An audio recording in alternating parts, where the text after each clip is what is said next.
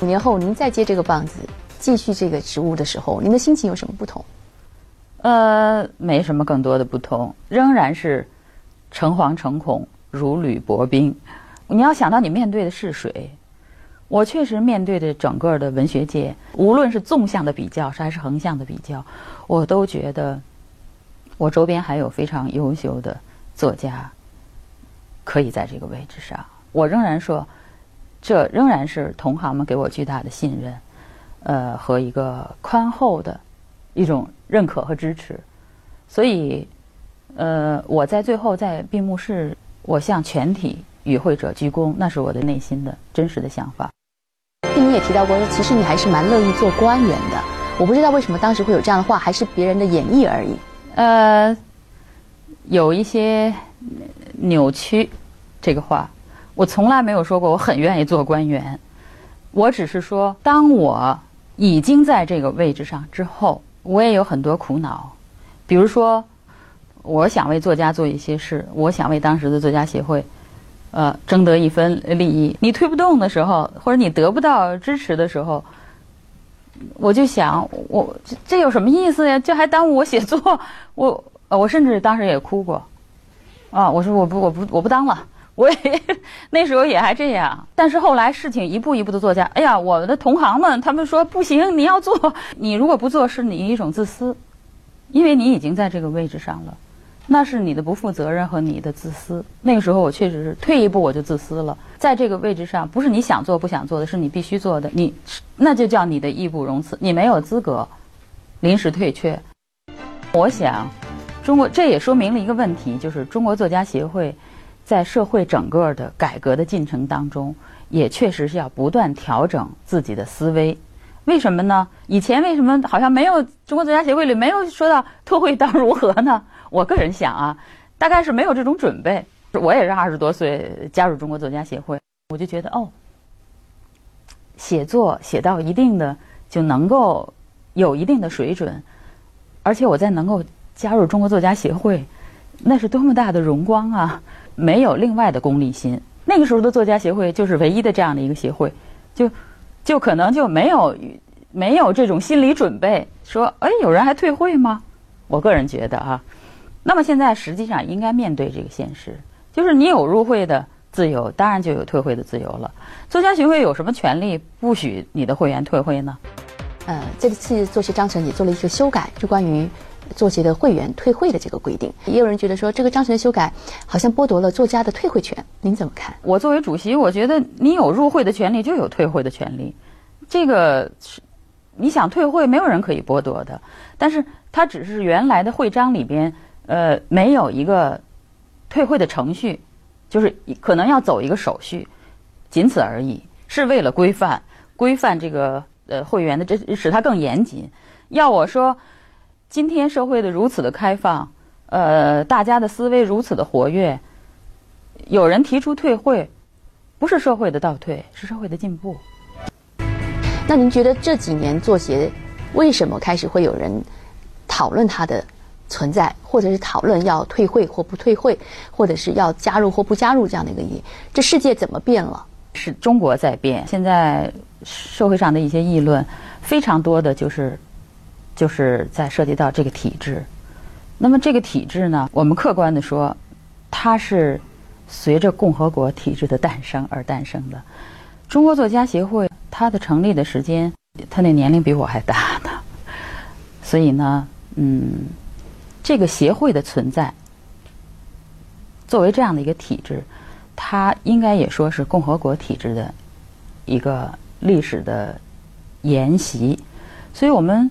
考虑任何问题，还是不要忘记这个一个大的背景。这个协会在这个几十年的风雨当中，它也是受过破坏的。公平的说，它也是为当代的中国文学做出过自己应有的奉献和贡献的。呃，因为现在活跃在中国文坛的不同年龄层的优秀作家，呃，大部分还都在这个作家协会里边。社会为什么一直在有种种这些议论吗？我想，恐怕更多的还有就是对这个体制本身的质疑。那么，这个体制呢，我也一直在想，有没有它的弊端呢？坦率的说，肯定是有的。因为没有就没有改革的呼声。从长远的，如果看未来，那它肯定要随着国家体制的改革，有一些大的改革。社会议论的最多的就是这个体制养了这么多人，是不是？这个呃机构庞大，这也不光是作家协会，可能很多机构都存在着臃肿庞大。那么在现有的这个条件下，怎么走呢？我个人想的就是必须在去行政化、去衙门化上要多做努力。什么叫做尽可能的去行政化？应该是一个小的机构，一个一个大的群体，让这个团体真正成为作家的家，而不要有多种的门槛。第二，我觉得必须接受会员的监督，在一些重要的、呃大的事情上，你要一定要千方百计的做到公开、透明、公正。美国作家协会主席呢，他跟我介绍了以后，我才知道，第一，美国作家协会很老，大概是一九四八年成立的吧。第二，美国作家协会的会员很多，大概有八千多位。第三呢，他们主要的在做什么呢？就是为作家维权，最多的就是他的这个他的出版上的合法的权益，同时呢，资助生病的困难的作家。钱从哪里来呢？政府会给他出一部分钱，那么还有一部分资金从哪来呢？你要加入这个中间作家协会有什么有什么条件呢？你要交会费，这美国作家协会入会的会费是非常高的。美国作协主席也承认，是要交你个人的一年收入的百分比，百分之多少？他没跟我说这百分比是很高的。所以他有些会员说：“哦，我还要交这么多的会费，有这那就是说，这就是有点伤筋动骨的意思了。但是就在这种前提下，还是有这么多的，他还是到现在维持着八千多会员。美国不太一样，因为美国它基本上不是政府在养协会嘛，所以他们可能是一种比较像是行业间的同行之间的互相的互助会的感觉。呃，有这个部分，但是据我所知。”美国政府也在在必要的时候，也在文学上也有投入的，它可以通过基金会，可以通过作家协会，当然确实有很大的不同。那么美国的作家协会的他的工作人员很少，它是一个小机构，所以这个这些我觉得都是可以借 借鉴的。对呀，就未来的我们看看远景，未来的它不失为一种你可以考虑的方向。铁凝他说不怎么喜欢。你们那个严肃文学，当时金庸先生的吸纳，我们是主动的呢，还是金庸金庸方向也有一些意愿？金庸先生有意愿，同时中国作协也主动的邀请。金庸先生欣然的答应。我觉得很有意思，就是我本人不是很喜欢武侠小说，但是我可以告诉你，我认识的很多高端的科学家，我认识的一个科学院的有一院士，他说他有铁凝，他说。我说实在的，我跟您老实说，我我不怎么，我不怎么喜欢你们那个严肃文学，我不怎么看你们的小说。哦，我说是吗？啊，但是但是呢，我喜欢那个武侠小说。我说那为什么呢？当然你也有可以有你的喜欢呀。他说主要是看你们那小说太累，我就不想那么累。我觉得我看什么那个金庸啊、呃古龙啊，我看他们那个 梁羽生啊，我看他们挺好的，我觉得。我就挺轻松的，哎，这不是也挺好的吗？所以你就看呀，他在普通的读者，在非文学，就是文学界之外的这个，呃，读者当中有非常巨大的影响力。所以我们那个邀请金庸先生，他也欣然答应。我想这是一个很自然的结果。我记得是就大概是一九九八年，呃，就是到访问香港之后呢，就。金庸先生专门请到他家里边去，请到他家里去喝茶。我送给他一部我的长篇小说，有三十八万字。然后第二天是香港作联，他们那个是一个成立大概十周年的大会吧。在那个会上呢，他有一个发言，他讲话也很很轻声的，呃，但是很很很智慧的。他说呀：“呀，我昨天晚上一夜没睡觉，我读了这个。”这个他 就是铁铁凝的这个长篇小说《玫瑰门》，我当时都懵了。我说：“那当然，我也很高兴的了。”他说：“哦，这部小说写的非常好，他说让我想到，就是年轻人的力量是不可忽视的。当时我就感觉到，这就是第一，呃，他金庸先生对内地的文学是非常关注的，对内地的几代作家，他也是非常友善、非常真诚的。那么，他就是成为这个中国作家协会的呃名誉副主席，是是美好的一件事情，也是很自然的一件事情。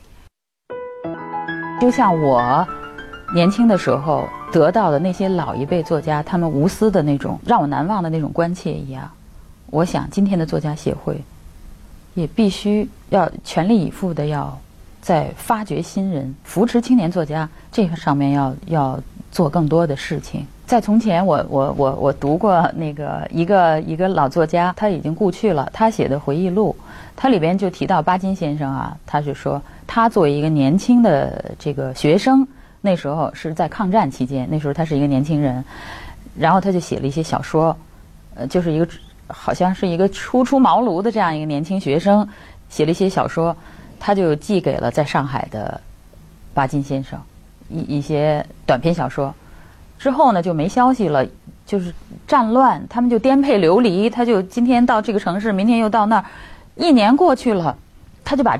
就是生存和战乱让他把文学忘了，但是，一年以后，他突然接到一个包裹，他打开一看，是巴金为他，巴金亲自为他编辑的一本他的短篇小说集，这个青年人的一个短篇小说集，就给他编好了，这本书出版了，然后找到他寄给他，所以这件事情一直使我难忘，他们对文学的赤诚。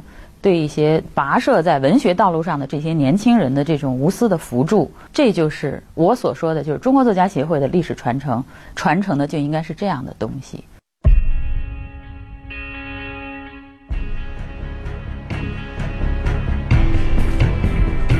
面对后辈这样的一个反应，你又怎么看？我的看法一直是很自然的。首先有有有这样的言论和这样的想法。这不是社会的倒退，是社会的进步。所以一些年轻人的选择，呃，我不仅不觉得是反常的，我甚至觉得应该尊重这些年轻人的选择和他们的道路。那么，作为我作为现在的这个作家协会的这主席呢，我我倒是想，我更多的思考的，倒不应该是谁加入了作家协会，谁不准备加入作家协会。我觉得。其实话题还要回到我们的本初，就是应该想，作家协会能为作家做什么？啊，做了一些什么？还能做什么？用他后来给我发短信的话叫做：“我三斤欧洲血，一颗中国心。”中国作家是不应该失语的，中国文学也应该在其中就是发出自己的声音的。平常你会看一些网络文学吗？我还真的看了一批他们那个网络作品，有一些网络流行语，我就我觉得很有趣，我就觉得那个什么有木有同学同学啊，同学是同学，有木有那种有木有有没有，在不停的问，我就觉得哦，其实我们自己心里有没有那种焦急的那种质问呢？啊，我对这个有木有，我我我觉得我当时我感受挺深的。所以，但是这个是不是就已经涵盖了？就是这些网络流行语就是网络文学的全部呢？当然不是。那么，我现在倒觉得，我们现在总是比较容易纠缠于啊，网络文学是良莠不齐呀，是吧？然后或者有一种很极端的说法，那没什么可看的，都是垃圾；或者有一种说法就是，呃，传统文学已经落花流水，这个天下是网络文学的天下。其实我想，这都是太极端的呃一些说法。唐家三少吧，他不但是成为了作协的会员，而且也成为我们的全委会的委员。嗯呃，晋升的速度还是比较快的。呃，因为他一零年才加入作协，他的晋升是跟他的这个网络作家的这样的一个特殊的身份有没有关联？呃，我想当然跟他的代表性有关联，当然可能跟他在他。写作的领域里面的他的表现，当然也有关联。网络文学，我这样看，说网络文学良莠不齐，那是的，是可以这么说的，我也承认。但是，是不是就是传统文学就很整齐了呢？我倒还真不这样认为。就是你的作品如果没有读者，就你说我写就是给我给我一百年以后看的，我我就是写给我自己的，就是看不懂的人都没资格看，那你作家的意义又在哪儿呢？就不产生意义。所以我们现在在说网络文学良莠不齐的时候，传统作家也要自问一声：我们对这个这个社会、对这个时代有担当吗？我们还能够有多大的现实感和想象力，和从巨大的、生动的现实感里边产生出来的非常重要的原创力？这也是传统作家应该郑重思考的事情。呃，在一一年的茅盾奖八月份公布了，这次有很大的一个变化，就像您提到，就是不断的要公开透明，所以这次是实名制来投票。不过也有人开始有不同的说法，实名制呃很好，但是这里所有的作家可能就抬头不见低头见啊，会不会有人盯人这种情况发生？而这样子的投票方式到底是有好处多，还是有会有弊端发生？应该说，实名制不是唯一最好的办法。因为人在行使他的民主的最真实、最自由的这个权利的时候，可能是匿名的。但是呢，实名制，我们希望考量一个评委的他真正在这种时候的，对他是一个挑战，他有没有真正秉持一个公正和一个学术的良心。另外呢，实名制也确实是可以，就是过程的一个，我们希望透明。你你说我空说啊，我很透明，你怎么来证明你这个透明啊？总得有一个一个可操作的一种办法，实名制可能也就是在这样的一个前提下诞生的。是您做了作协主席之后，立刻写了一封信给书记处吧，说你以后的作品都不在中国作协的奖项当中去评选了。所以当时您是不是预见了，确实是有可能这样的一个争议？我没有那么高的预见性，我也没有那么深远的眼光。当时有一部作品，就是我的一部长篇小说，叫《笨花》，就面临着这个呃那个茅盾文学奖的评选。当我知道这消息以后，我忽然意识到，我必须得说这件事情，所以 我就给书记处写了一封信，我说在我做这个作家协会主席期间，我不参与中国作家协会的任何，从我这儿要杜绝腐败。你在这个位置上呢，资源就在你这儿呢，是不是？你还弄一个跟那么多的作家去争？况且，优秀的作品也确实很多。既然社会上也会讨论说，为什么评奖出来的有时候评委的奖项，自己做评委，自己是做裁判，然后自己还是球员，这种情况在奖项当中会出现，未来会不会可以成为一个改革的方向？当然，必须必须要改的。但是至于作家协会主席，有一些省的作家协会主席的，呃，作品入围啊、评奖啊，社会上的有一些呃疑问呀，我不这样看。为什么呢？你是一个作家，你就不要回避这些，你不要避讳这个，你就可以就是很自然的去去参评，评上了就评上了，评不上就评不上。所有的作各省的作协的主席，他们都要要像我这样。我还真倒是不主张，因为实际上大部分的各省的作家协会主席的选举选出来的，客观的看一看，他们都是他们不仅仅是他们本省的有实力的，而且正在写作旺盛期的作家，他们其实在中国文坛上也都是有着广泛的呃影响的这样的一批优秀作家。那么他们当主席呢，也不是一个纯粹官员的考量，他们的最初的根基。是因为他们首先是一个好作家，文学活动是他们的正业，他们当然可以理直气壮的，他们的自己的作品拿来就是参评。人和人之间最能够相互打动的，确实是文学和艺术。就比如说丹麦这么小的一个国家，嗯，在地理概念上它是一个小国。但是因为它有了安徒生，它就是一颗火柴，也能点亮世界。你不能说它是一个文化的弱国，文学的弱国。我觉得世界对今天的中国也也有很多误解。比如说有一次我们接待克罗地亚的一个作家团，然后他们在北都第一次来北京，然后他们就在嘴说啊那个那个中国呀这么就是挺挺繁荣的啊，但是我我想给中国提一个意见。中国是不是太喜欢日本的产品了？日本的洗衣机，日本的什么什么？后来有一个中国作家就笑了，说那是三十年前，那时候出国都要带几大件嘛，是吧？那他们可能看到的信息，就是这个发问，就是说明了一个什么呢？说明他们获取的信息是老信息。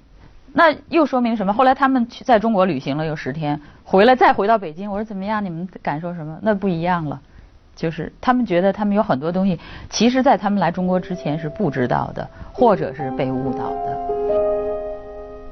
我们做西班牙那个文学论坛的时候，呃，莫言去了。当时呢，驻西班牙大使他说：“你们呃做完这论坛以后，能不能再加一场？就是到使馆来。”使馆的这些工作人员呀，包括司机，包括厨师，真的都对中国现在的文学，我们得到的这个呃信息还是有限的。这些作家来了，我们很想见见，能不能再跟大家聊聊天？结果莫言那天就跟我说，他说我今天有点不舒服，啊，我因为他连续疲劳嘛，旅行。嗯，我后来我说那我们还是去吧。结果莫言就去了，我们在使馆两个半小时。就是跟大家对话，他们就是不愿意不愿意离开，一直到晚上要大使要请吃饭的时候，就莫言就昏倒在使馆了。实际上他当时是轻度的已经胃穿孔了，我们就大家赶赶快就是把莫言就送到一家离使馆最近的私人医院，输了很多血啊，用他后来给我发短信的话叫做。我三斤欧洲血，一颗中国心。说他说了说三斤欧洲血，一颗中国心。最有意思的就是，那么有一个就是他的主治医，就是一开始就说啊，一个中国病人他也无所谓。然后他有一天哎看那个床上挂那个小牌子，他拼那个音说莫言啊，你就是那个中国的那个作家莫言呀。我刚读了你的一本西班牙文的你的长篇小说，所以他的主治医就是他的读者。因为莫言在西班牙生病，遇到了他的读者，而这个读者就是给他治病的人，所以这种时候你会觉得你不出去你不知道这一切，而这一切呢，那个医生动，所以我想不是作家协会在为作家做了什么事情，而是这几年这个中国作家的群体实际上是为中国文学的繁荣做了大量的呃一般的人所不知道的事情。去年我们在做第二届中法作家论坛的时候，比如我们这个鲁迅文学院，你要不要来看看？他们说文学院是干什么的？作家能教出来吗？写作？后来我说不是教给作家写作，实际上是作家充电的一个地方。所以法国人来了以后说，哎，他们在墙上就是找到了五位法国作家，他们就觉得很惊奇，他们觉得很高兴，说中国人办的文学院。居然在这么不长的这个墙两边的墙面上，就有五位法国作家。然后他们说，那么我们法国作家能不能也到你们这儿来，那个交流交流，交流交流啊，授授课呀，或者我们听听课呀，或者互相中法两国的年轻的作家在这儿，我们现在正在做这种探讨。那么现在呢，我们就是对外推介的，呃，这一个方面呢，实际上就是呃选择了一大批有好几百部。呃，文学作品把它放在网上，吸引一些对中国文学有兴趣的这样的汉学家来选择他们喜爱的这个中国作家的这部作品。嗯。然后中国作家协会拿出钱来支持，给一些翻译资助。我啊，有的时候出国呀，就是做这个文学论坛，我自己有亲身的体会。比如我那年去德国，哦呀，那个参加论坛的有很多资深的汉学家。他们就在他们的地方，默默的几十年如一日的翻译中国文学，就现当有古典文学，有当代作家的文学小说或者诗歌，没有人强迫他们，他们完全是自愿的，而且也没赚什么钱，因为翻译的费用是非常低。所以这个时候呢，我就想到应该给自觉的关注和推介中国当代文学的这一大批翻译家和汉学家。给他们应有的礼遇，跟他们沟通，请他们来，让他们跟他们也许从来没见过的中国作家见面。所以我们在二呃两千就零零一零年，我们八月份就是中国作家协会邀请了十三个国家的三十多位汉学家到北京，那是中国作家协会真正意义上的第一次国际汉学家翻译大会。所以这些人呢是他们在。这件事情上，他们切实感受到了作家协会做这件事情是有益处的。您是怎么跟冰心老人结缘的？结缘实际上我我并我不敢认识他，因为我那时候是一个二十多岁的人，写了一一篇小说，获得了这个全国的短篇小说奖。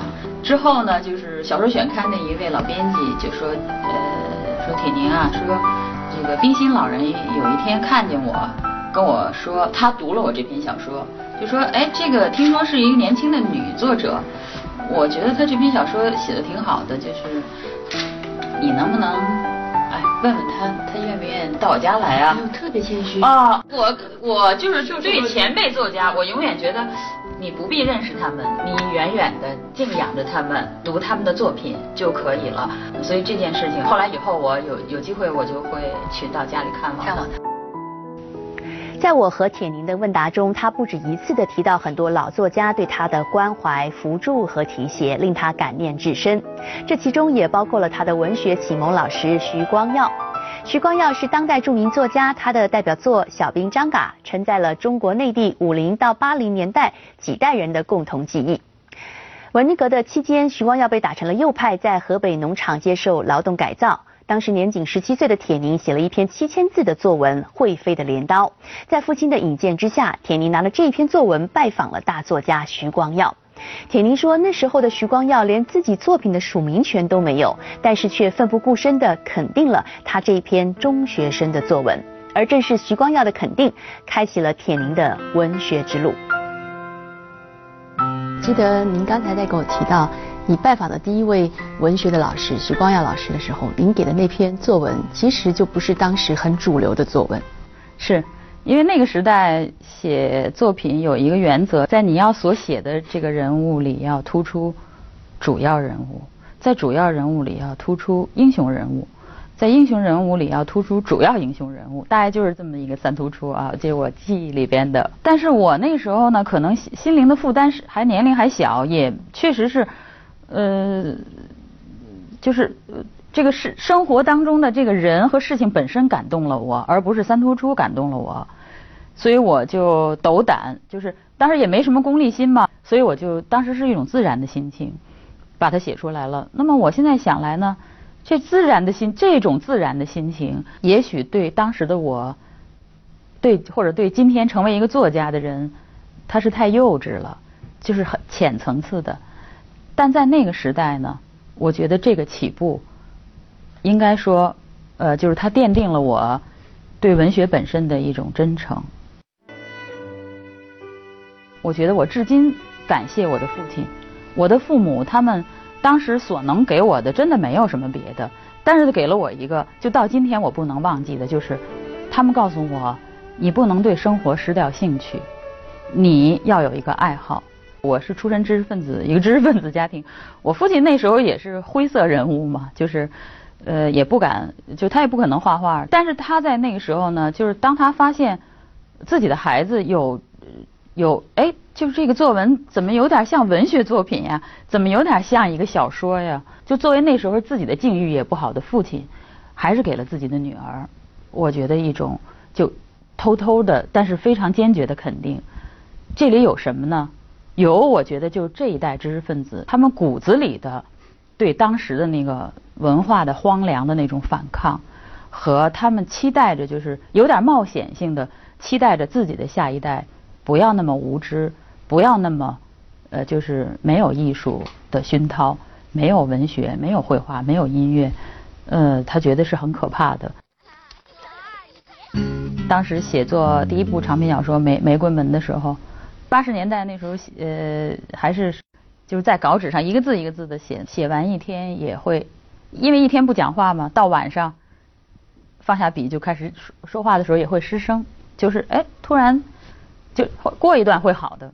人们说写作是脑力劳动，实际上，当一个作家开始进入长篇小说的写作的时候，他也是一个很强的体力劳动。你是两重身份，你一个是作家协会的主席，一个是作家铁凝。但是呢，作为这个作家，在最旺盛的时候，最有创作欲望的时候，当然，我觉得我不能用“最”这个字，因为我相信你未来还有很多。但是在你很想要把内心的创作吐出来的时候，但是你却没有这样的完整的时间，会不会也有遗憾？我没有资格这样抱怨，呃，但是呢，我想这样告诉你：一旦有时间，我会把更多的时间投入到写作当中。我就经常每天有时候很累，但是晚上回到家里，我会，嗯，就安静二十分钟，然后会心里默想一句话。什么话？你以为你是谁？我想呢，就是文学也需要这样自问。我作为一个写作的人，我也应该就是养成自己自省的这种能力，因为确实是一个作家在文学上，你要有野心，就是你应该写得更好，但同时也要对自己保持警惕，尤其要警惕自己成为一个流水线上的素材加工者，而文学。确实，它也不是简单的、粗糙的社会情报，也的确不应该是一般的这种时髦意见的表达。好的文学，它确实应该体现一种担当、一种情怀、一种良知和一种责任。